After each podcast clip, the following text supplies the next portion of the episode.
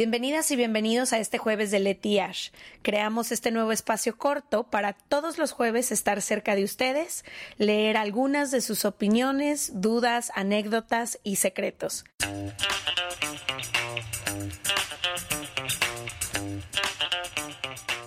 Bienvenidos a otro jueves de Leti Ash. Hoy vamos a hablar de la muerte.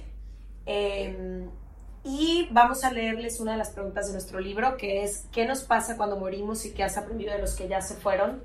Fue súper interesante este ejercicio porque crecimos en un país y en una sociedad donde casi todo el mundo tiene la misma idea acerca de la, vida y de la muerte.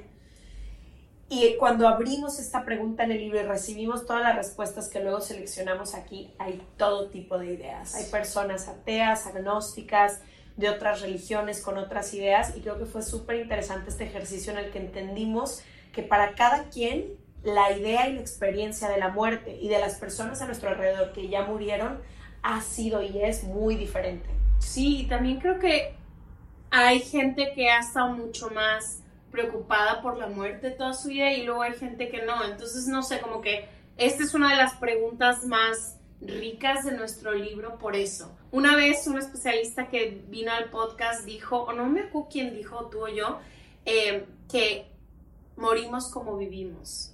Entonces como que yo he estado muy enfocada solo en la parte de vivir, no tanto en cómo morimos. Pero bueno, ahorita platicamos de nuestras ideas. Ok, acompañada de esta pregunta, hay varias preguntas que escribimos en el libro como para ayudarnos a profundizar, se las voy a leer antes de que hablemos de este tema, porque nos interesa también escuchar qué opinan ustedes de la muerte. ¿No? Y conocer cómo, cómo la ven, cómo la viven. Sí, que creo que es una pregunta que define muchas cosas en nuestra vida. Sí. Dice, ¿de dónde venimos y hacia dónde vamos? ¿Habrá luz al final del túnel? ¿Qué te llevas al morir? ¿Qué dejaste aquí? ¿Te reciben tus abuelos? ¿Flotas como parte de la galaxia y llegas a la fuente de luz? ¿Existe el cielo y el infierno? ¿Es esta la primera vez que mueres? ¿Cumpliste tu misión de vida? ¿Qué fue de todas las cosas materiales que tanto te importaban antes de morir? ¿Vuelves a ver a la gente que tanto amaste y viajan en la misma estrella? ¿Importó lo que creías sobre la muerte al momento de morir? ¿Por qué le tenemos miedo a la muerte? ¿Has recibido señales de quienes ya se fueron? ¿Qué sembraron en ti estas personas? ¿Pudiste hacer las paces con su partida? ¿Dónde encuentras la paz cuando alguien muere repentinamente? ¿Qué pedazos de ti se fueron con ellos?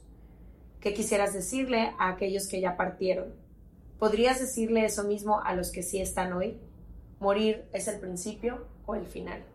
Bueno, me encantaría que me contaras eso. ¿Qué opinas de la muerte? ¿Qué crees que nos pasa? No es que tenga así como una definición como tal, pero sí ha cambiado muchísimo, muchísimo mi idea de la muerte. En específico y la más fuerte es que yo nunca le he tenido miedo a la muerte mía, a irme en el momento lo que te vaya a pasar a ti. Lo que me vaya a pasar a mí, como que creo que siempre he tenido esta mentalidad en la que quiero exprimir y explotar la vida y así la he vivido en los últimos años, entonces estoy tranquila con mi propia vida, pero le tenía un pánico a que se muriera la gente que yo más quiero. Mm. No me imaginaba, ni, ni me quería imaginar una vida sin ciertas personas hasta que me pasó y se murió mi mejor amigo, que ya lo he compartido en un episodio del podcast, y ahí resignifiqué la muerte por completo. Ahí entendí muchas cosas. Me costó mi duelo de quizá cuatro años, me peleé muchísimo con él, con la con por qué, fue una muerte repentina, estaba sumamente joven, apenas empezaba su vida, su carrera, su relación amorosa, como que no, nada me hacía sentido y después como que fui entendiendo que nadie verdaderamente se va mientras ocupe ese espacio en tu corazón. Lo siento en muchas partes de mi vida. Tengo muy clara cuál fue su misión, que vino a enseñarnos.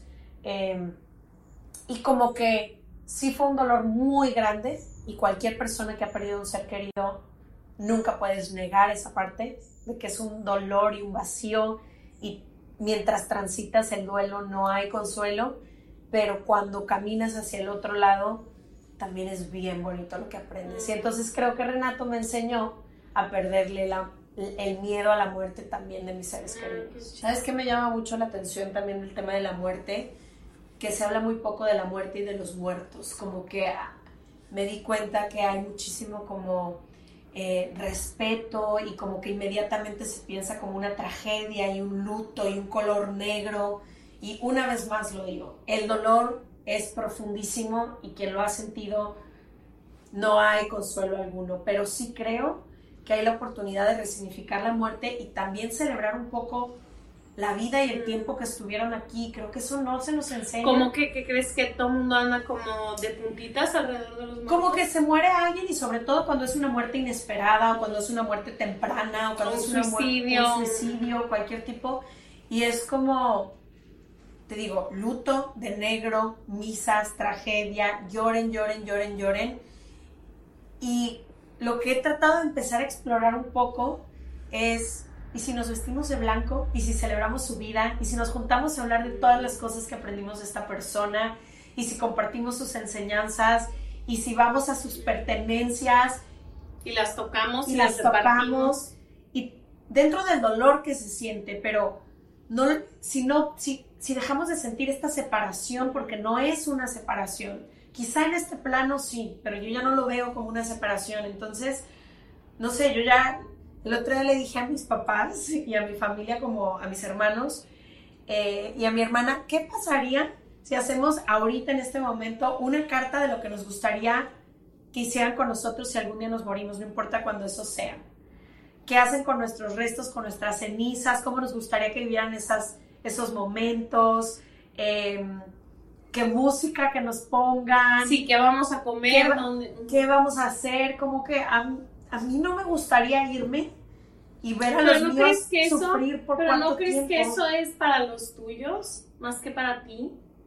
O sea, como que a veces, o sea, no sé si, o sea, a lo mejor sirve como... Es una conversación, a mí, para mí se me hizo una conversación interesante, como primero que me gustaría que se hicieran con mis restos. No sé, como que es lo que te digo, nadie nunca tiene este tipo de conversaciones, ni las he tenido yo nunca. Y para mí ha sido muy interesante, papá, Renata, ¿qué quieren? ¿Qué quieren después? ¿Cómo quieren? No sé, a mí esta idea de que, Dios, sé que a lo mejor el llanto es inevitable porque yo lo he sentido, pero, ¿sabes? Como que hay ciertas cosas que no me gustaría. A lo mejor eso ya es decisión de quienes se quedan, tienes razón, pero empecemos a hablar de la muerte y encontrarle un nuevo significado si eso es posible. Como que nunca he pensado eso, o sea, te digo que me quita tan poco espacio, como que nunca he pensado como que quisiera también afuera, este, que vayan tú y mis hermanos y ya, o sea, como que no me gustaría mi gente sol, no sé, como que nunca he pensado, pero creo también que algo que dices, hay un, un poema que es en inglés, pero yo siempre se lo mando a la gente cuando se le muere a alguien que dice que habla de mí como si estuviera en el, en el cuarto de al lado. O sea, no me he ido, usa mi nombre. Y creo que eso es muy importante, como que es también nuestra misión mantener vivas a las personas que nos acompañaron y que ya se fueron a través de nuestro recuerdo, a través de las cosas que hicieron, a través de las cosas que nos quedamos de Por ejemplo, yo tengo muchísimas cosas de mi tita, de mi abuela, y es como, ay, hoy estoy usando esto, tipo, mis tazas de café son de ella. Entonces, todas las mañanas, pues, uso sus tazas. Y eso fue, yo entré a su cocina, seleccioné las cosas, son cosas que uso todos los días y es como, ella está integrada en mi rutina en diferentes formas, no sé. Sí, ella vive en ti, estas personas viven en ti. Sí, también creo que es muy importante hablar del proceso del duelo, como que creo que la muerte nos duele tanto a los que nos quedamos, como que... Estas almas, bueno, en mi, en mi forma de verlo, estas almas llegaron a un lugar más calientito y se liberan. O no vamos a saber nunca, o sea, como que ni siquiera creo, o sea, hace poquito discutí esto con una amiga em, y ella me dice que a lo mejor que si no es cierto lo que tú dices. Y yo es que estás pensando como que hay un cielo y un infierno, pero eso no existe. Y que sí, sí. Y fue como, no vamos a saber. Y tipo, después de haber platicado con Brian Weiss y todo, entiendo. Y hay muchos libros de él que me hacen mucho sentido. Pero también es como, creo firmemente en lo que dije al principio del episodio. Como vivimos, vamos a morir.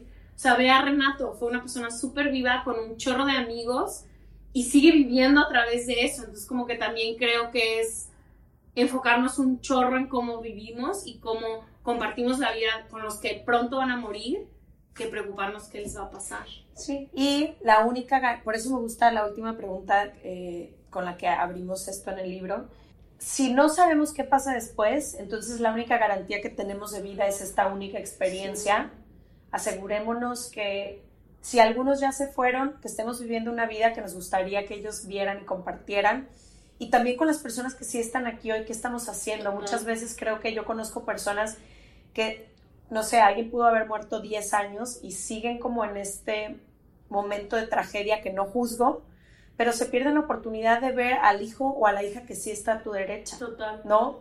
O a tu no sé, o a tus amigos que sí se quedaron. No, quienes les Por guardan. estar siempre pensando en quién se fue. Total. Y eso pasa mucho, ¿no? Sí. Ahorita hace poquito eh, yo hablaba con alguien y esa persona que murió hace, no sé, 20 años, todavía ocupa un espacio gigante la ausencia y fue como, es irreemplazable 100%, pero te puedo asegurar que quería que vivieran. Y es como también hablar de esas integraciones de cuando me muera, porfa, no me guarden este espacio tanto, no sé.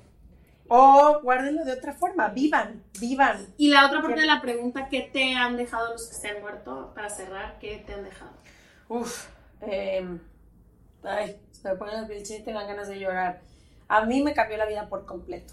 O sea, cuando se murió Renato me cambió la vida por completo porque él tenía una forma de vivir muy diferente a la mía y yo todo era calculado, todo era siempre pensando en el mañana y, en- y él vivía muy el presente. Y yo juzgaba su forma de vivir. Era como, Renato, ponte las pilas. Y pues eso me enseñó que nadie sabemos esta experiencia cuándo termina y por qué estamos guardando todo para después. Esa fue mi, mi enseñanza más importante, como ni un café, ni un abrazo, ni un beso, ni un te amo, nada se guarda para después porque no sabes si hay un después. Y Renato era la persona que yo más he conocido hasta el día de hoy, quizá al lado de mi mamá, que todo el tiempo te están recordando lo especial que eres en su vida y cuánto te aman. O sea, no había un día, no sé por qué, pero no había un día en donde no fuera, friend, te quiero un chingo, o Mm, qué bueno que viniste, o un abrazo de que qué bueno que estás aquí. Y eso a veces a mí se me olvida. A mi hermano o a, o a- a ti que te veo todos los días, no te veo todos los días y te digo, Ashley, tu existencia hace la diferencia en mi vida. Ay, Pero sí la hace. Sí, sí, sí. Entonces, qué importante a veces es recordarle esas cosas a quienes tanto amamos. Mm, me encanta. Eh, a mí, Y importantísimo, la última conversación, la última vez que los viste, el último pleito, no definen tu experiencia con esa persona. A veces nos clavamos con, es No que la última vez que me habló no le contesté, la última vez que me invitó no fui a su casa. Güey, tu relación con esa persona es toda tu relación con esa persona, no la última experiencia que vivieron. Mm, me encanta. Em, yo creo que otra vez, como vivimos, morimos. O sea, creo que eso me han enseñado la gente que se ha muerto cercana a mí. Te digo que nunca he vivido, he tenido, o sea, la fortuna de que nadie muy cercano a mí, que no hayan sido mis abuelos, se hayan muerto, pero que nuestro recuerdo y quienes somos en la vida va a influenciar en la forma en la que mo- morimos. Y el espacio, o sea, que los silencios pesan muchísimo, que lo que no pudiste resolver o decir, que sí se nos acaba el tiempo, que sí pesan los silencios que decimos, que, em, que si no aprendes a poner límites, que si no organizas tu vida de la forma en la que puedas morir en paz, nadie lo puede hacer por ti. Como nuestro espacio que dejamos en las vidas de las demás personas, eso que tú dijiste, como no es solo los últimos años, porque, por ejemplo, mi abuela empezó a perder como muchísima claridad y todo al final de sus mes, años, y para mí fue muy difícil verla, nunca iba a verla.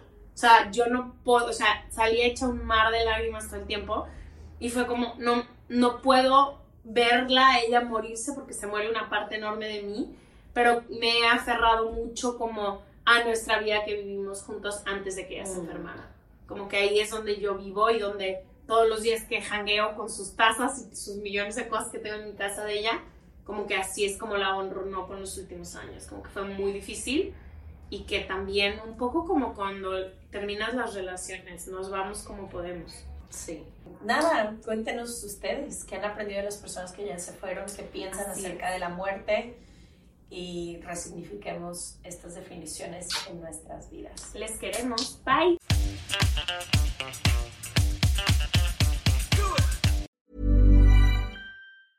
Hey, it's Paige DeSorbo from Giggly Squad. High quality fashion without the price tag. Say hello to Quince. I'm snagging high-end essentials like cozy cashmere sweaters, sleek leather jackets, fine jewelry, and so much more. With Quince being 50 to 80% less than similar brands. And they partner with factories that prioritize safe, ethical, and responsible manufacturing. I love that. Luxury quality within reach. Go to quince.com slash style to get free shipping and 365 day returns on your next order. Quince.com slash style.